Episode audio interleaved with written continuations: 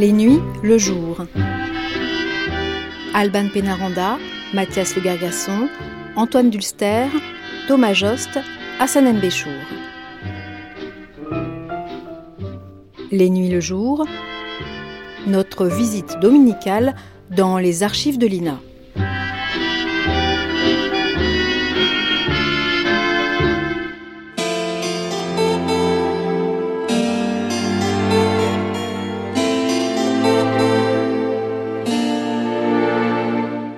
Tous. Aujourd'hui, avant le programme d'archives que nous consacrerons samedi prochain à Aldous Huxley, mort il y a 60 ans cette année, nous écouterons l'écrivain au micro de Georges Neveu dans un entretien diffusé le 11 octobre 1948 sur la chaîne parisienne. Et tout de suite, Aldous Huxley ou le meilleur des mondes d'aujourd'hui, une conférence donnée par Raymond Lasvernias dans le cadre de l'Université des Annales à la Sorbonne. Première diffusion le 26 juillet 1965 sur France Culture.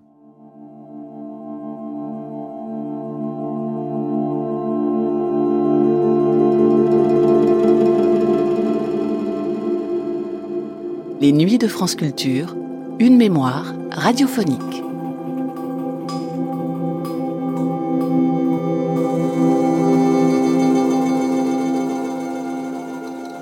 En 1932, lorsque l'écrivain anglais Aldous Huxley publie son fameux roman d'anticipation, Le meilleur des mondes, il acquiert presque instantanément l'aura d'un prophète des temps futurs. Les lecteurs du monde entier sont à la fois effrayés et fascinés par la société dystopique imaginée par Huxley. Une société qui a pour base un eugénisme généralisé, des bébés fécondés artificiellement, une division de la société en castes, alpha, bêta, gamma, delta, epsilon. Une société qui régule aussi les émotions et étouffe dans l'œuf toute velléité de contestation par la consommation d'une drogue du bonheur, le soma. Ce récit a donc marqué la littérature du XXe siècle. Mais quelle place occupe-t-il dans l'œuvre très dense et très complexe d'Aldous Huxley? C'est la question à laquelle répond l'émission que voici, une conférence de l'écrivain Raymond Lasvernias dans le cadre de l'Université des Annales à la Sorbonne. Cette émission a été diffusée pour la première fois sur France Culture le 26 juillet 1965. Et voici notre émission Les Grandes Conférences. Aujourd'hui, conférence de l'Université des Annales, Aldous Huxley ou le meilleur des mondes d'aujourd'hui, par Raymond Lasvernias, professeur à la Sorbonne. Mesdames, Messieurs, je lisais ces jours-ci un roman d'un tout jeune écrivain américain, James Lee, quand je suis tombé sur une formule directement inspirée de Aldous Huxley.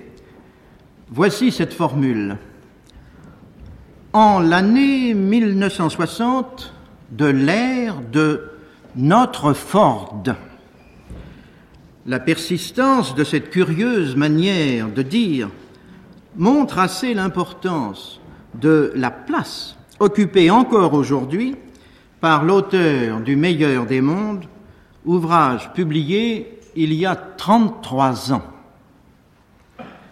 Aldous Huxley, qui est mort il y a moins de 18 mois, était né en Angleterre le 26 juillet 1894.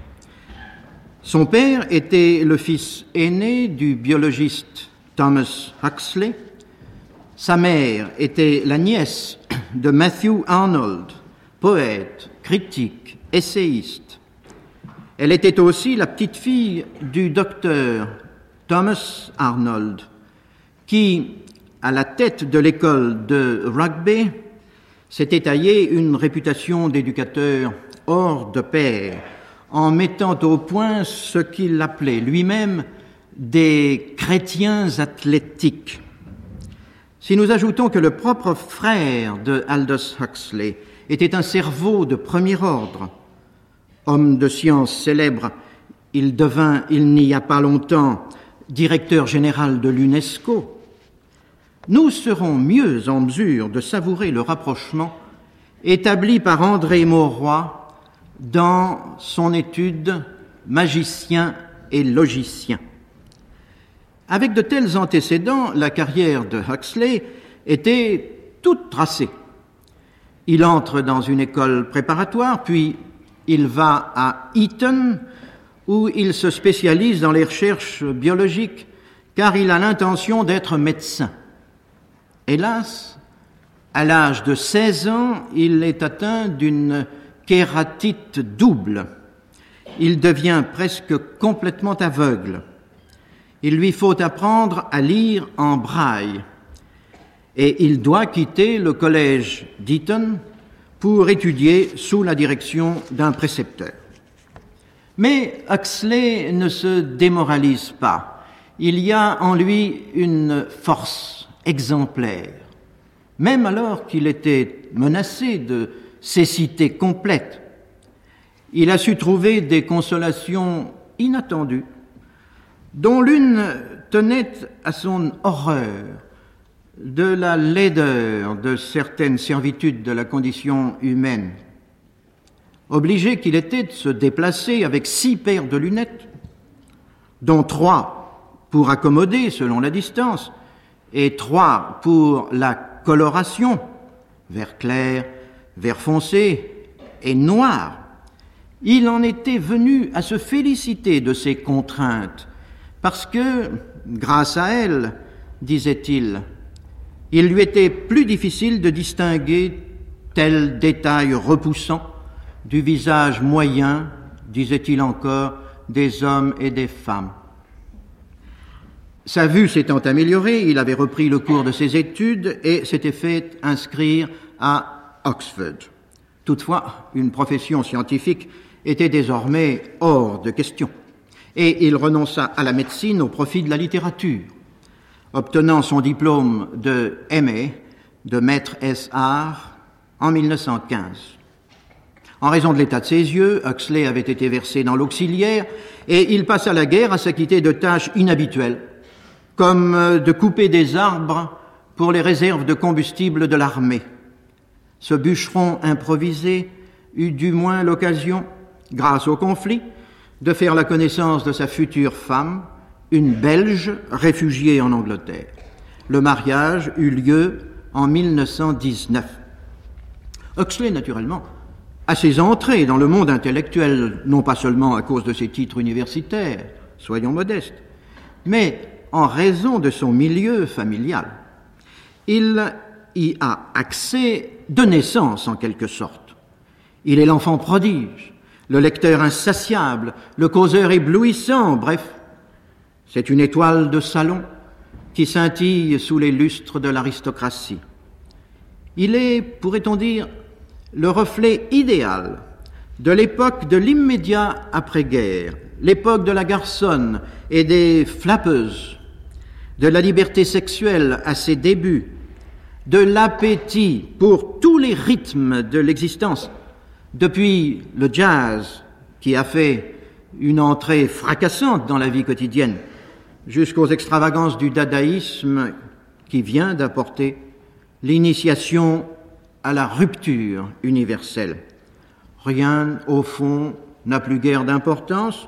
Dansons et chantons pour oublier les années terribles de l'Isère, de la Somme et des roses de Picardie. Courons les musées, les expositions, écrivons des essais pyrotechniques, doutons de tout, sauf du doute. Aldous Huxley, vers 1923, s'est déjà fait un nom enviable. Non content d'écrire pour des revues très cotées comme l'Athénéum, ou collaboration plus piquante pour le magazine féminin Vogue, où il se révèle très compétent en matière de mode. Il a aussi publié plusieurs livres qui ont été accueillis avec faveur par la critique. Sur ces entrefaites, il part avec sa femme et son fils pour l'Italie, où il va passer le plus clair de son temps jusqu'en 1930. C'est une période féconde, au cours de laquelle paraît en 1928 Point Counterpoint, Contrepoint, un roman qui, par ses virtuosités techniques, confirme la place acquise de bonheur par l'écrivain auprès de l'élite britannique. Peu avant cet ouvrage, Huxley avait fait un premier long voyage au bout du monde, aux Indes notamment, et en Malaisie.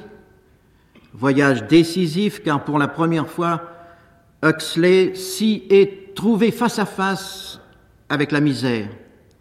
Une misère généralisée dont il lui faut bien à présent accepter l'évidence. Il ne peut plus éluder les problèmes. Il ne peut plus rester insouciant, être drôle, alors que tant d'êtres souffrent au fond des abîmes. Et il se pose cette question, être spirituel, n'est-ce point nier le spirituel? Ce premier voyage a mené Huxley également aux États-Unis. Il a pu enregistrer, en une succession rapide mais d'autant plus frappante, la détresse de l'Extrême-Orient et la surabondance de la Californie. Le résultat de ce télescopage des deux extrêmes est que Huxley a révisé complètement son système des valeurs. Il a dû admettre que la désinvolture un peu snob de ces vertes années n'était plus de saison et que, à la légèreté cynique, devait se substituer une prise de conscience du sérieux, pour ne pas dire du tragique, des affaires humaines. Jusque-là, il s'était fixé comme idéal, semblable en cela au dramaturge de boulevard Noel Coward, de tourner en ridicule la stupidité et les prétentions d'une bourgeoisie en plein essor. Il était, à mains égards, par son cosmopolitisme, son sens du reportage et son don de la répartie incisive, une sorte de personnage type à la Paul Morand, aussi bien informé de la théorie des quantas que des bas-fonds de Constantinople. Mais à présent, il est redevenu l'héritier d'une lignée de biologistes et de pédagogues scrupuleux. En 1938, Aldous Huxley retourna aux États-Unis. Il s'installa dans le désert Mojave, non loin de Los Angeles, dans les montagnes rocheuses, où il suivit la méthode du docteur Bates, un ophtalmologiste qui avait mis au point une thérapeutique consistant par des exercices de gymnastique oculaire à redresser la vue au point de supprimer le port des lunettes. Émerveillé par cette révélation, Huxley acheta une propriété à Hollywood.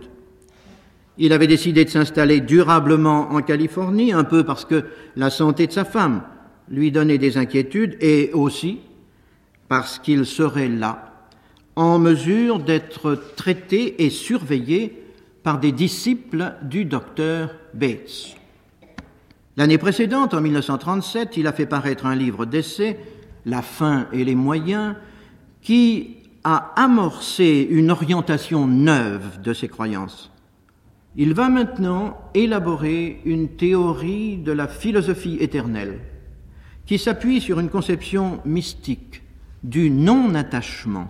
Huxley pense maintenant que la seule vertu pour l'homme est d'arriver à dominer ses infirmités, de telle sorte qu'au lieu d'en être l'esclave, il y puisse déceler un instrument de libération.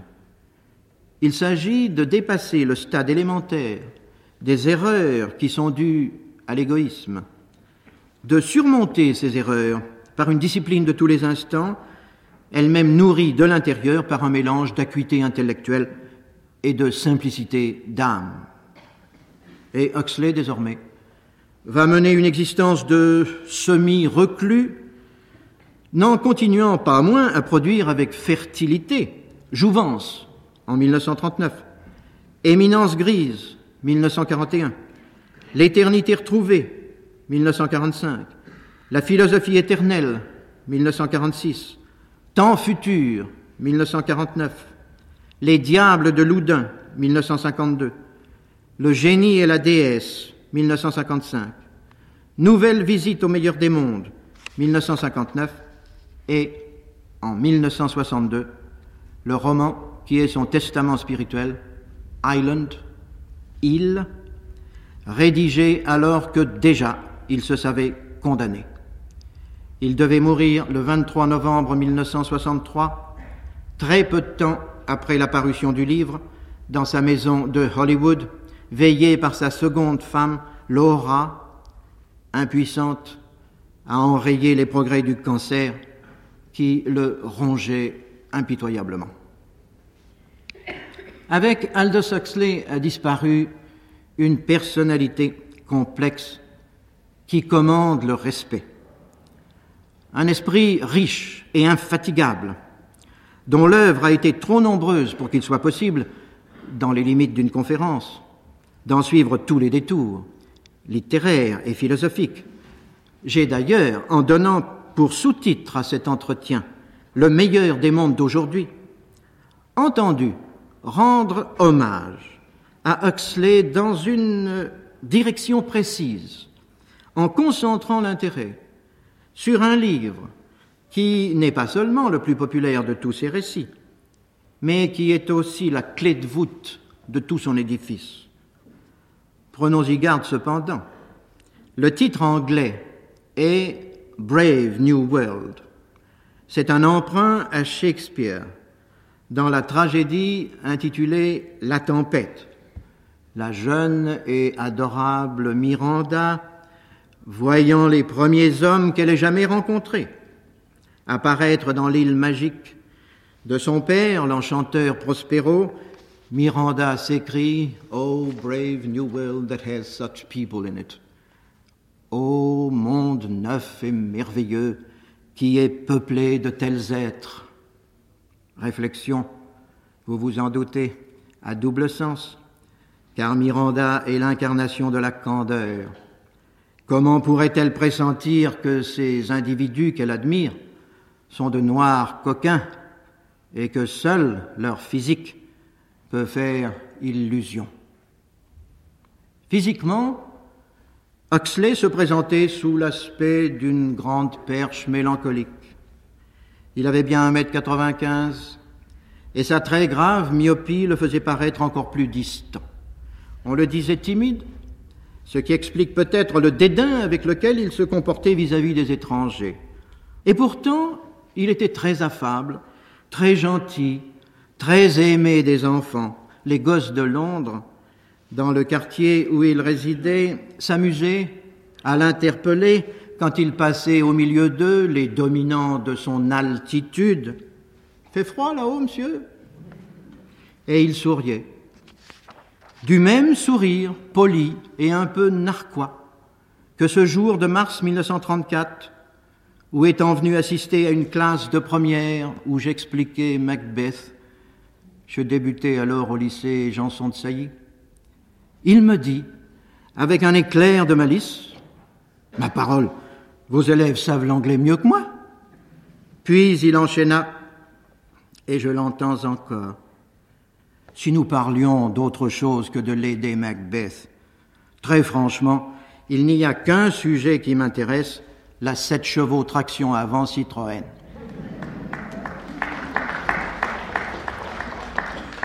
Cet exquis gentleman, si courtois et si fasciné par les automobiles, le meilleur des mondes est tout entier fondé sur l'idolâtrie des méthodes de Ford dans ses usines de Détroit. Quelle était sa dominante intellectuelle? Assez bizarrement, la poésie. Je dis bizarrement parce que Huxley a tellement écrit en prose qu'on a tendance à oublier que son premier ouvrage a été un recueil de vers. Et depuis, il avait publié de nombreux volumes de poésie. L'Eda en 1920, Les Cigales en 1931, d'autres encore, qui tous témoignent de sa félicité verbale et de sa rare aptitude à la mélodie. Pour nous, Français, il n'est pas indifférent de savoir qu'on doit à Huxley une admirable traduction de L'après-midi d'un faune de Mallarmé. Je crois d'ailleurs que le goût de lire en vers ou en prose était l'une des caractéristiques de cet homme chez qui la guérison des yeux avait laissé une faim dévorante de rattraper le temps perdu. Songez que lorsqu'il est parti pour les Indes, puis pour les Amériques, il s'est fait construire une malle spéciale dans laquelle il a mis les 32 volumes de l'encyclopédie britannique. Huxley a été hanté par les options que la science posait aux hommes de son temps. Son roman de 1932, Le meilleur des mondes, a été sa façon à lui d'illustrer la maxime de Rabelais Science sans conscience n'est que ruine de l'âme. Placé dans une conjoncture de technocratie triomphante, Huxley subitement a eu une espèce de crispation, une sorte de vision délirante qu'il est impossible de ne pas rapprocher de celle de Charlie Chaplin dans son film Les temps modernes. Lorsque s'ouvre l'action du meilleur des mondes, nous sommes en l'an 600 de l'ère fordienne. Ici, il y a un jeu de mots intraduisible. Notre Seigneur se dit en anglais Our Lord, notre Lord. D'où une sonorité extrêmement voisine, vous l'entendez, notre Lord, notre Ford, que l'on perd naturellement en passant dans une autre langue. Mais quoi qu'il en soit, nous sommes en l'an 600 de l'ère de notre Ford, et le temps qui s'est écoulé entre 1932 et ces âges futurs a entraîné des altérations profondes dans le mode de vie, si profondes que la société nouvelle est méconnaissable. C'est une société dont la devise est communauté, stabilité, identité, et qui, pour réaliser ce programme, s'est appuyée sur une révolution d'ordre biologique accomplie par les savants. La naissance vivipare des humains a été supprimée. Les enfants viennent au monde dans des éprouvettes. Et dès que l'œuf a commencé sa germination, différents procédés sont utilisés pour ralentir ou accélérer son développement selon la classe sociale à laquelle est destiné le nouveau-né. Pour les échelons inférieurs, on économise l'oxygène. Pour les futurs chefs, on stimule le cerveau à l'état embryonnaire. La souffrance a été proscrite en principe, de l'ère fordienne. Tout a été mis en œuvre par l'État pour assurer à chacun une satisfaction souveraine et constante, calquée sur cette pursuit of happiness, cette poursuite du bonheur qui est inscrite en toutes lettres dans la Constitution des États-Unis comme un des droits fondamentaux du citoyen. Ici, nous sommes bien entendu dans le domaine de la caricature, et le bonheur n'est pas seulement recommandable, il est obligatoire. Si, en dépit de tant d'agréments généreusement distribués, un peu, je ne dirais pas de vague à l'âme, puisqu'il n'y a plus d'âme, mais un vague malaise vient troubler les fortiens, il leur reste la ressource de la drogue. La panacée universelle que Huxley baptise du nom de soma permet instantanément de perdre contact avec la réalité. Elle détend. Elle apaise les inquiétudes des alphas. Elle empêche toutes les catégories de se soucier des atteintes de la maladie et surtout, passer la soixantaine, de la foudroyante usure du corps et de la foudroyante mort. L'euthanasie est une des professions de foi, si l'on peut dire, de l'athéisme fordien. Il s'agit par tous les moyens de délivrer les esprits de l'imagination du néant, et pour cela de maquiller la mort comme si elle était encore la vie. Comment ne pas penser de nouveau aux USA, à ce pays où on a si peur des cadavres que dans les salons funéraires on leur met de la poudre de riz et du rouge à lèvres. L'utopie a été pour lui un instrument de vulgarisation, elle a été le truchement par lequel il a estimé qu'il aurait plus de chance de faire œuvre de moraliste, car il se voulait moraliste. En fait, il était né moraliste. Issu de pédagogue, il voulait instruire ses contemporains, mais il était également homme de lettres, et il savait que pour instruire le grand public, mieux vaut d'abord l'amuser. D'où le côté farce de son livre, cet aspect canularesque qui s'épanouit dans le caractère et les aventures de Bernard. Bernard est un alpha plus qui a subi, alors qu'il était encore en bouteille, une malfaçon. Par suite d'une négligence, d'une étourderie du technicien, il a reçu dans son bocal une goutte d'alcool, normalement prévue pour un simple gamma.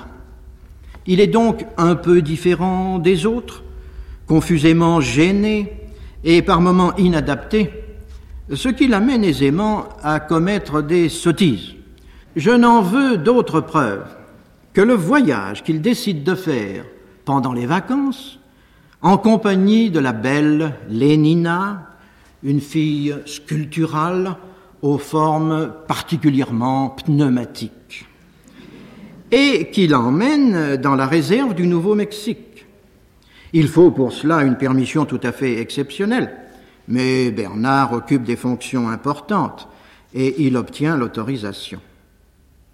Or voici que dans un affreux village de la réserve, Lénina et Bernard découvrent le sauvage. Qui est le sauvage? C'est un garçon de 18 ans qui est le fils naturel, mais attention au mot, il est le fils naturel, c'est-à-dire qu'il est le fils charnel d'une certaine Linda, qui autrefois avait occupé un emploi de laborantine dans le meilleur des mondes. Venue elle-même, 18 ans plus tôt, en vacances, ah, les vacances, dans cette région déshéritée avec un fonctionnaire d'avenir, il est à présent directeur général des couveuses centrales. Elle s'était perdue dans la montagne et, phénomène à peine croyable, au moment où elle s'est égarée, elle était enceinte. Bernard et Lénina, éberlués de leur trouvaille, décident de ramener à la civilisation le sauvage et sa mère. Quand le sauvage s'adresse au directeur des couveuses en l'appelant papa, la foudre tomberait sur le meilleur des mondes qu'elle ne produirait pas plus d'effet. Tout cela parce que le mot père, à l'inverse du mot mère, qui lui est franchement obscène et blasphématoire, le mot père a quelque chose de risible. Le grotesque, véritablement, ne saurait aller plus loin.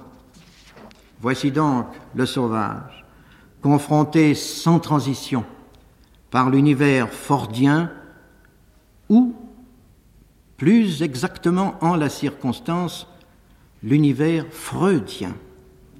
Huxley lui-même prend soin de noter que parfois il y a dans le langage du meilleur des mondes une confusion entre les deux termes, Ford, Freud, si bien que la religion de l'ère nouvelle pourrait aussi justement se caractériser par le défoulement de la libido, que par l'efficacité du taylorisme. Mais le sauvage, lui, est dans l'impossibilité d'accepter la priorité de la libido. Il a beau être un barbare, du moins selon les critères de la civilisation standardisée. Il est bien plus cultivé que l'immense majorité des Fordiens. Un deus ex machina, placé avec habileté par l'auteur dans le circuit de l'intrigue, a fait en sorte que les œuvres complètes de Shakespeare se trouvent à portée de la main de notre beau jeune homme. Il les a dévorées, si bien que la conception de l'amour qu'il s'est faite, venant de la tempête, du marchand de Venise et de Roméo et Juliette, est éminemment romantique. Aussi, quand Lénina, séduite par sa bonne mine, le poursuit de ses assiduités, le sauvage, précisément parce qu'il aime Lénina, la repousse. Attitude qu'évidemment elle ne peut comprendre. Comme la chair est faible dans tous les mondes, y compris le meilleur, le sauvage un jour succombera au charme physique de Lénina et il sera ensuite bourrelé de remords. À partir de là, il sera perdu, car il s'apercevra que les problèmes avec lesquels il s'est vaillamment battu sont insolubles. Il a voulu arracher sa mère agonisante au trompe-l'œil de l'euthanasie, à cette mort parfumée, accompagnée de chansonnettes, suintant goutte à goutte d'un tourne-disque, et il n'y est point parvenu. Il a voulu se retirer dans la solitude d'une campagne inviolée, et il y a été pourchassé par des foules en délire. Il a voulu expliquer au maître de l'heure ce qu'était pour lui la beauté et la vérité, et on s'est moqué de lui. Il a voulu élever Lénina, ce beau corps sans âme, cette Lilith d'un nouveau monde, jusqu'à la hauteur désincarnée de son lyrisme à lui et de son masochisme. Et c'est lui qui, à cause d'elle, s'est changé en pourceau. Partout, il a échoué et l'impasse est totale. Il ne lui reste plus, après avoir flagellé Lénina en public et s'être lui-même durement châtié pour prix de ses péchés, qu'à se pendre au bout d'une corde. Telle est la fin du sauvage et aussi du roman. Plus on pense à lui, et plus on s'aperçoit que Huxley a été l'apprenti sorcier. Le magicien qui, stupéfait, constate que des armées se lèvent à la place des signes cabalistiques qu'il avait dessinés sur le sable. Écoutez-moi, nous crie-t-il, car l'homme n'est pas comme d'aucuns le prétendent, l'homme n'est pas un animal grégaire. Les hommes sont égaux, sans doute, mais dissemblables, et c'est dans leur infinie diversité que réside le miracle du destin de la masse. Ne vous laissez pas imposer au nom de principes faux des mutilations qui vous réduiraient à ne plus être que les rouages interchangeables d'une horlogerie démente. Attention, car ce qui compte, ce n'est ni la planification, ni la technocratie. C'est la fragilité du souverain bien qui émane du libre choix de l'homme, qui émane de cette étincelle qui anime le plus humble d'entre nous, humble mais unique et irremplaçable. Oui, attention, mesdames et messieurs, car demain, il sera trop tard et aujourd'hui même, il est déjà bien tard.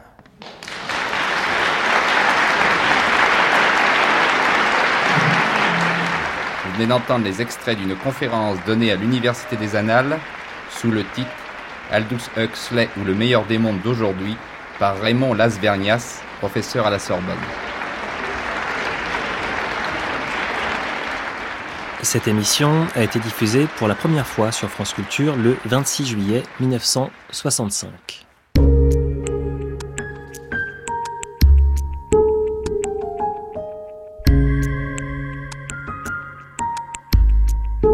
Les nuits de France Culture. Dans les années qui suivent la Seconde Guerre mondiale, l'écrivain anglais Aldous Huxley redécouvre le continent européen redécouvre, car depuis la fin des années 1930, il est installé sur la côte ouest des États-Unis, d'où il voit sombrer le monde qu'il a connu dans sa jeunesse. Au cours des années 1940, il donne une nouvelle impulsion à son œuvre littéraire, après une première période dans laquelle dominait une forme de scepticisme intellectuel. Ces années-là, Huxley se plonge dans les grands textes des mystiques de toutes les cultures, du christianisme aux religions orientales. C'est cette notion de mysticisme qui domine largement l'émission que vous allez entendre dans quelques minutes. Nous sommes en 1948 et l'écrivain anglais accorde un entretien à son beau-frère, le dramaturge Georges Neveu. Cette interview est précédée d'une présentation de l'œuvre d'Aldous Huxley par Pierre Barbier. Voici donc Aldous Huxley au micro de Georges Neveu, une émission diffusée pour la première fois sur la chaîne parisienne en octobre 1948. On a beaucoup parlé ces derniers mois d'Aldous Huxley. On se rappelle peut-être encore l'enthousiasme que provoqua en France la traduction de son roman Contrepoint. Et voici que deux essais viennent de paraître coup sur coup à Paris sur son œuvre. Fils et frère de savants célèbres, cet Anglais qui tient une place exceptionnelle dans les lettres mondiales connaît admirablement la France, à quoi ne le rattache pas seulement les souvenirs de longues années passées chez nous, mais des liens affectifs intimes et profonds.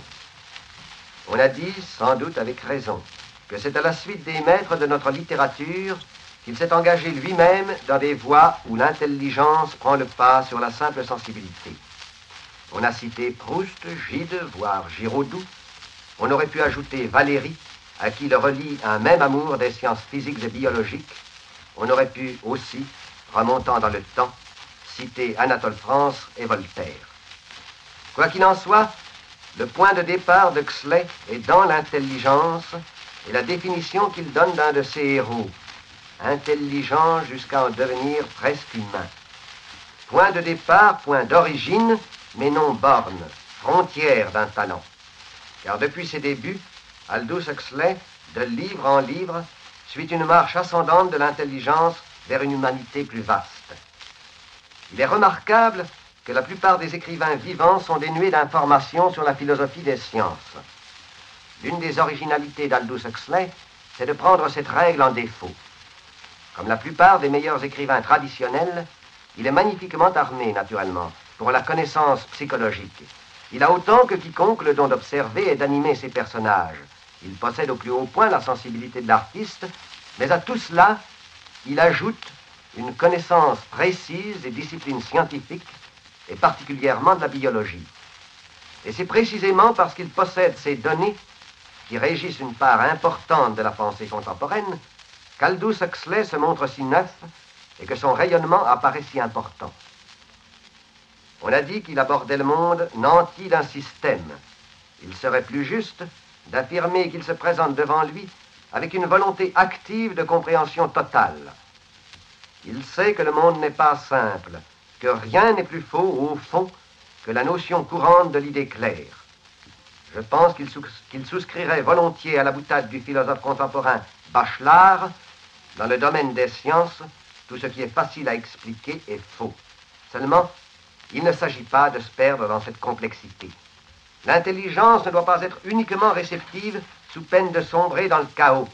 Elle doit être active et savoir imposer sa volonté de choix exactement par la même démarche qui oblige le musicien à choisir ses thèmes et à s'y tenir au lieu de se perdre dans un tohu-bohu de mélodies. La technique d'Huxley, elle peut se résumer encore dans ce que l'un de ses personnages nomme la musicalisation du roman. Musicalisation du roman, dit-il. Non pas à la manière symboliste, en subordonnant le sens au son. Fleuve les bleus baisers des astres taciturnes. Simple glossolalie, ça. Mais sur une grande échelle dans la construction, méditer Beethoven. Les changements de mode, les transitions abruptes, la majesté alternante avec la plaisanterie, par exemple dans le premier mouvement du quatuor en si bémol majeur, la comédie suggérant soudain des solennités prodigieuses et tragiques dans le scherzo du quatuor en ut dièse mineur, encore plus intéressantes les modulations, non pas seulement d'un ton à un autre, mais de mode à mode.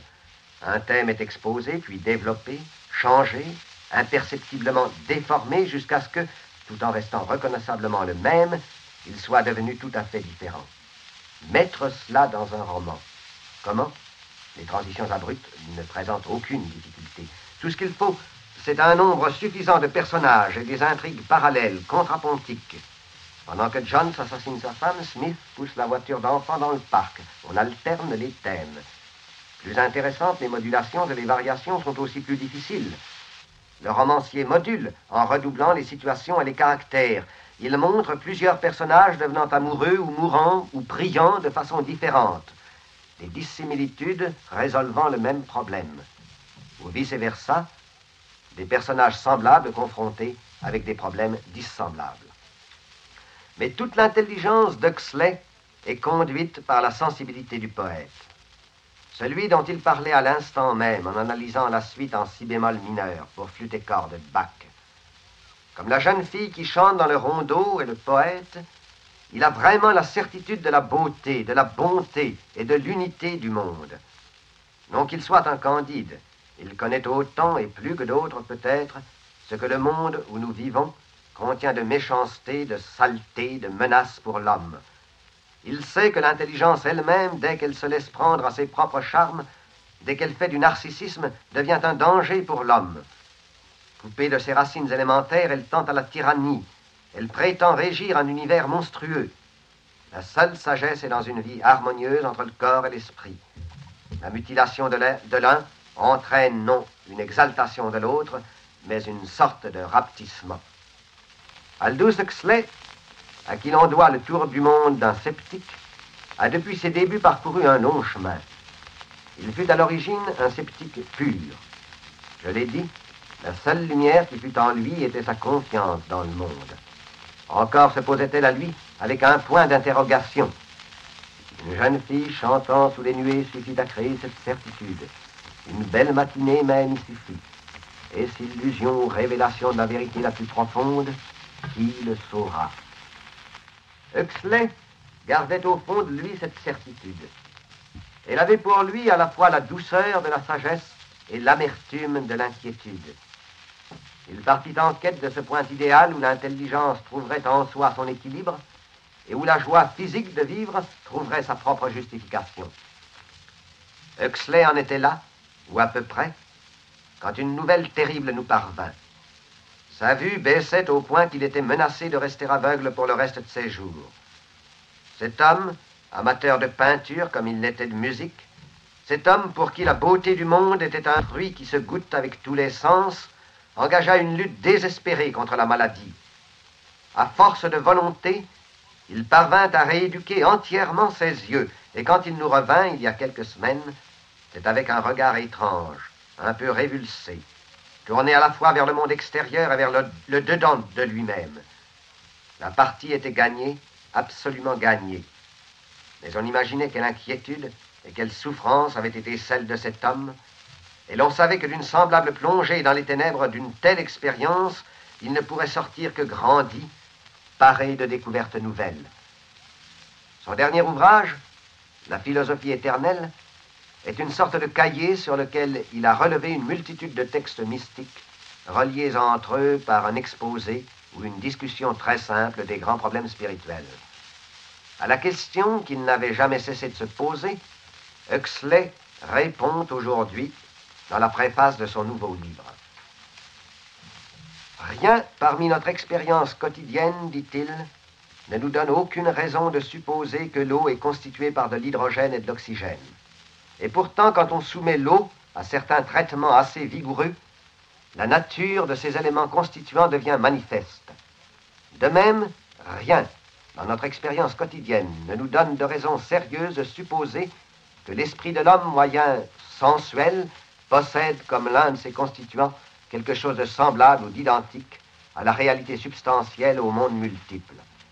Et pourtant, quand cet esprit est soumis à certains traitements assez vigoureux, l'élément divin dont il est composé, tout au moins en partie, devient manifeste non seulement à cet esprit lui-même, mais aussi dans la façon dont il se réfléchit dans le comportement extérieur aux autres esprits. Ce n'est qu'en faisant des expériences physiques que nous pouvons découvrir la nature intime de la matière et ce qu'elle contient en puissance. Et ce n'est qu'en faisant des expériences psychologiques et morales que nous pouvons découvrir la nature intime de l'esprit de ce qu'il contient en puissance, car les circonstances ordinaires de la vie moyenne, sensuelle, ces possibilités de l'esprit demeurent latentes et non manifestées. Étape nouvelle sur le chemin d'Huxley ou aboutissement, l'avenir seul nous le révélera. Il y a deux ou trois mois de passage à Paris, Aldous Huxley consentait à venir parler à notre micro. Nous avions pensé qu'il nous accorderait une interview pour notre magazine littéraire. C'était déjà beaucoup exigé d'un homme qui, après dix ans d'absence, ne faisait guère que traverser la capitale de la France. Nous ne pouvions espérer qu'il nous accorderait ce long entretien que vous allez entendre et que dirige Georges Neveu. Cher Aldous Huxley, vous avez quitté la France il y a une quinzaine d'années. Mais vous avez autrefois vécu très longtemps chez nous et vous allez retrouver aujourd'hui, outre ces amis inconnus que sont vos lecteurs, beaucoup d'amis personnels. Je suis sûr d'être leur interprète à tous en vous souhaitant la bienvenue. Êtes-vous arrivé en France pour faire un voyage de vacances ou un voyage d'études Pour les deux. Je suis venu autant pour le plaisir de retrouver cette ancienne France que je connais si bien et que j'aime si sincèrement, que pour étudier ce qui se passe dans la France nouvelle. Comptez-vous rester en France longtemps? Cette fois, je n'y passerai qu'une quinzaine de jours. Je vais en Italie pendant un mois ou deux et passerai l'automne à Paris. Est-ce que vous trouvez la France très changée? J'ai l'impression que le changement n'est pas aussi grand qu'on nous a fait supposer à distance. Malgré les changements de surface, le fond de la vie française semble être ce qu'il a toujours été. Nous avons, vous le savez, été coupés de l'extérieur pendant plusieurs années. Et nous cherchons en France à, rattraper notre retard. Tous vos livres ont été traduits en français, mais les derniers ont paru tous presque en même temps. L'éminence grise, l'éternité retrouvée, la science, l'appel à la liberté, et enfin la, la philosophie éternelle. C'est bien l'éminence grise qui est le premier de ces quatre ouvrages. Oui, l'éminence grise a paru, je crois, en 41. Vous avez créé avec ce livre un ton assez neuf, un ton en tout cas qui apparaît pour la première fois dans votre œuvre. C'est ce qu'on pourrait appeler une biographie à thèse. Mais d'où vous est venue l'idée de choisir comme personnage ce confesseur du cardinal de Richelieu, l'inspirateur de sa politique, ce fameux père Joseph, son éminence grise C'est dans le grand ouvrage de l'abbé Brément, L'histoire du sentiment religieux en France, que j'ai pour la première fois entrevu le père Joseph tel qu'il était. Le personnage m'a si fortement frappé que je l'ai poursuivi à travers tous les livres que je pouvais trouver. Et est-ce qu'il n'a pas été très difficile de réunir la documentation en Amérique? Heureusement que les euh, services de bibliothèque est très bien fait aux États-Unis. D'ailleurs, j'ai fait microphotographier des documents au British Museum. Et qu'est-ce qui vous a surtout intéressé dans le cas du Père Joseph? C'est un cas où l'histoire prend la forme d'une parabole. Un mystique qui se mêle à ce que nous appelons en anglais power politics, la politique de puissance. En effet, car j'ai lu votre livre, ce fut un destin assez étonnant que celui de ce mystique devenu politique. Mais vous le condamnez en partie. Vous dites en effet au dernier chapitre de votre livre ceci L'espoir du Père Joseph d'amener toute une communauté nationale par un raccourci politique au royaume des cieux est illusoire, tant que les instruments et le matériel humain de l'action politique resteront inchangés. La place véritable du Père Joseph était parmi les faiseurs d'antidotes et non auprès de ceux qui préparent les poisons. Voilà ce que, que vous dites. C'est pourquoi je crois que ce livre est extrêmement important dans votre œuvre, extrêmement important aujourd'hui. Je ne sais pas si, si c'est important. Tout ce que je sais est qu'en le faisant, j'ai moi-même beaucoup appris. Après l'éminence grise, l'ouvrage que vous avez écrit, c'est bien l'éternité retrouvée, n'est-ce pas?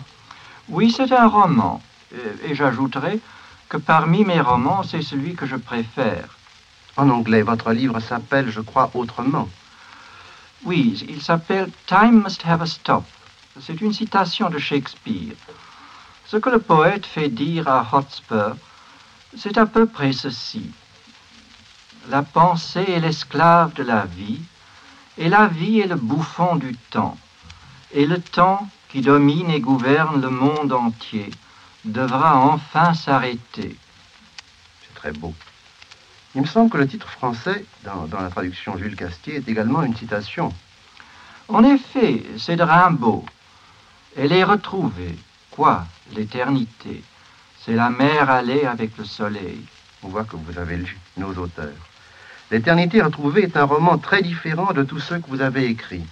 Vous-même, cher Aldous Huxley, vous avez eu en l'écrivant le sentiment de cette différence Oui, d'abord j'ai l'impression, mais c'est peut-être une, une, une, illusion, euh, que j'ai mieux réussi à fondre l'élément idée et l'élément récit que dans mes précédents romans. Je vais vous poser une question que vos lecteurs se posent sûrement. Quand vous préparez un roman d'idées, L'éternité retrouvée par exemple, qu'est-ce qui vous vient d'abord à l'esprit? Les idées ou la fiction je crois bien qu'ils sont toujours venus ensemble. Tout de même, il arrive quelquefois que les idées s'échappent du récit et essaient de vivre une vie autonome. Et quelle est l'idée générale que vous voudriez que vos lecteurs emportent de l'éternité retrouvée? L'idée que l'existence se déroule à plusieurs étages et qu'il faut, tôt ou tard, arriver à l'étage supérieur. On peut ajouter aussi qu'il n'y a pas d'ascenseur et qu'il faut prendre l'escalier. Prendre l'escalier, mais ne croyez-vous pas qu'il est difficile de trouver cet escalier? À cette question, la réponse a été faite il y a 2000 ans. Beaucoup d'appelés, peu d'élus. J'ai l'impression que l'ensemble de vos derniers ouvrages est justement la recherche de cet escalier dont vous nous parlez. Est-ce bien vrai? Oui, si vous voulez. J'essaie de redécouvrir ce qui a été évident depuis le commencement. Cher Aldous Huxley, je voudrais vous poser une question à propos de votre tout dernier livre, qui me paraît la somme de vos recherches actuelles. Je veux dire la philosophie éternelle. On éprouve, en ouvrant la philosophie éternelle, une surprise devant l'abondance des citations empruntées à des moralistes, à des mystiques de tous les pays, de tous les temps. Pourquoi cet aspect inattendu? Est-ce que vous avez composé votre livre ainsi de propos délibérés? En effet, j'ai essayé de faire une anthologie organisée, où les morceaux choisis prennent leur place logiquement sur un fil explicatif. Dans un domaine pareil, la méthode anthologique me semble la meilleure. La réalité est si vaste qu'il faut la regarder de tous les côtés à la fois. En somme, cher de Huxley, votre livre est un rassemblement, une, une confrontation de toutes les expériences mystiques qui ont été faites dans le monde. Et je m'aperçois que vous avez fait appel, en, je le feuillette, à une grande quantité de textes orientaux, hindous, chinois, japonais. Pourquoi? Précisément pour montrer à travers les divergences historiques et ethniques la profonde unité de l'esprit humain. Et parmi ces textes orientaux, quels sont ceux qui vous touchent le plus? J'aime particulièrement les textes chinois et japonais, ayant leur origine dans le taoïsme et le bouddhisme zen. Ils ont non seulement une forme poétique étrange et très belle, mais aussi un contenu qui est pour nous particulièrement important, car ils nous parlent de la divinité incarnée dans la nature et de la nécessité de la respecter tout en coopérant très humblement avec elle. Mais nous autres, nous voulons dominer la nature et avec nos moyens technologiques, nous la violentons. Les résultats sont désastreux. Le sol perd sa fertilité, les ressources planétaires se tarissent, tandis que la population du monde s'augmente de 20 millions par an. Et en attendant, qu'est-ce que nous faisons? Nous dépensons un tiers de notre revenu collectif en armement. Précisément. Vous avez traité déjà quelques applications pratiques et actuelles de ces idées dans un autre livre qui vient de paraître en France et qui s'appelle La science, la paix et la liberté. Quand a-t-il paru en langue anglaise? Euh, En 46. J'ai apporté ce livre avec moi. Le voici. Je vais vous demander quelque chose. C'est d'en choisir vous-même un passage et de lire à vos auditeurs. Volontiers. Voici dans l'excellente traduction de M. Jules Castier quelques lignes qui n'ont pas perdu leur à-propos. Le besoin primordial de l'humanité, c'est une suffisance de nourriture, mais c'est primordialement par des considérations de puissance que sont dictées à présent les politiques des gouvernements nationaux. Les minorités dirigeantes du monde s'arrangent invariablement pour avoir assez à manger et même, à en juger par les descriptions écœurantes de récents banquets diplomatiques, plus qu'assez. En conséquence, elles ont tendance à considérer la nourriture comme une chose allant de soi et à songer en premier lieu, et par moments presque exclusivement, à cette question qui tyrannisera qui? Mais la grande majorité des hommes, des femmes et des enfants sur cette planète ne sont pas en mesure de considérer la nourriture comme allant de soi. Leur premier souci, souvent exclusif, c'est le repas à venir. À la conférence de San Francisco, les seuls problèmes discutés ont été des problèmes de puissance. Le problème fondamental de l'humanité, le problème de l'obtention d'une nourriture suffisante, a été confié aux soins d'une obscure commission internationale de l'agriculture. Si les hommes politiques étaient sincères dans leur désir de paix si bruyamment exprimé, ils feraient tout leur possible pour mettre à côté les problèmes absolument insolubles de puissance en concentrant toute leur, attention au cours des conférences internationales et des, discussions diplomatiques sur le grand problème unique que chacun des membres de la race humaine est intéressé à résoudre. Le grand problème unique qui n'exige pas de violence militaire pour sa solution, mais qui, pour le monde en général, est totalement insoluble tant qu'on continue à jouer au vieux jeu de militarisme et de la politique de force. La première question à l'ordre du jour de toutes les réunions de représentants des diverses nations devrait être comment tous les hommes, femmes et enfants auraient-ils suffisamment à manger? Je vous remercie d'avoir bien voulu nous lire ce texte qui nous paraît en effet très évident et très nécessaire. Il me reste à vous demander si vous avez un nouvel ouvrage terminé. Je viens, de, je viens de finir un roman, ou plus exactement, une fable fantastique sur l'avenir qui pourrait nous échoir après une guerre biologique et atomique. Quelque chose comme, comme une suite à votre précédente anticipation, hélas en partie trop bien vérifiée, et qui s'appelait Le meilleur des mondes. Nous attendrons ce nouvel ouvrage avec impatience. Vous ne voulez pas nous dire quelques mots sur cette pièce de vous qu'on joue en ce moment à Londres, avec un énorme succès qui s'appelle Le sourire de la Joconde À quoi bon? Car il est question qu'elle se joue à Paris la, saison prochaine. J'espère d'ailleurs être de retour en France ce moment-là, à ce moment-là. Et je tâcherai de rester le plus longtemps possible, euh, car je suis profondément heureux de me trouver euh, en France actuellement. Il ne me reste plus qu'à vous remercier au nom de vos amis, de tous vos auditeurs et vous souhaiter un bon voyage en Italie. Cher de Huxley, à bientôt. C'était Aldous Huxley au micro de Georges Neveu avec une présentation de Pierre Barbier, une émission de la chaîne parisienne enregistrée le 11 octobre 1948.